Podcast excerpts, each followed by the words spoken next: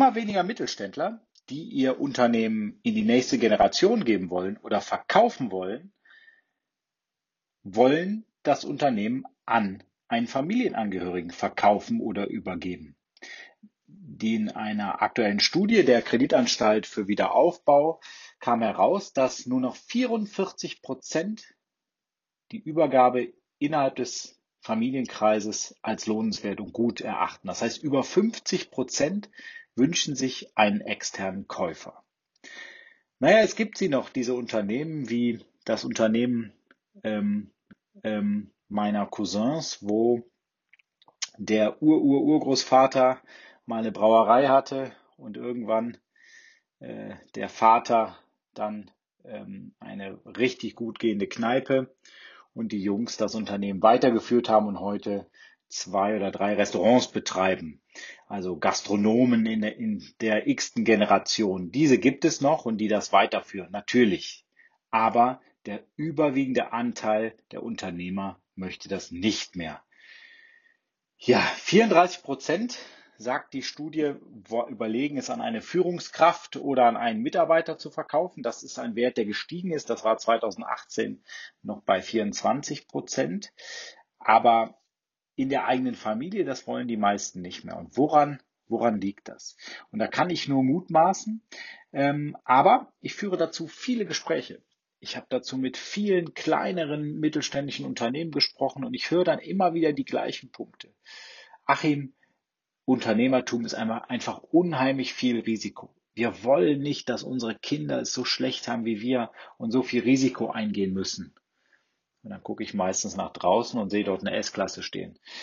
Ähm, und sehe das große Haus, in dem ich gerade sitze. Also, naja gut, Risiko bedeutet auch, dass man mal gewinnen kann, aber irgendwie trauen die das ihren Kindern nicht zu.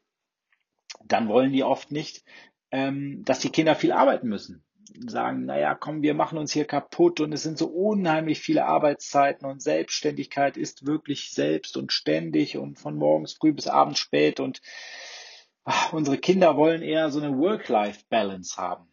Und leider sagen die Kinder das dann auch, dass sie lieber eine Work-Life-Balance haben wollen. Außerdem, lieber Achim, sagen sie, ist doch so ein sicherer, fester Job auch was Tolles, wenn man wirklich planen kann, regelmäßig in Urlaub fahren kann und sich nicht so kaputt machen muss und trotzdem über die Runden kommt.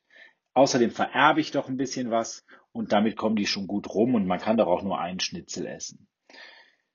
Der nächste Punkt, den ich ganz oft höre, ist, weißt du, Achim, heute ein Unternehmen zu führen, das ist ja so kompliziert und es gibt so viel Bürokratie. Ich ich verwalte mich zu Tode und 60 Prozent meiner Zeit verbringe ich damit, irgendwelche Formulare auszufüllen.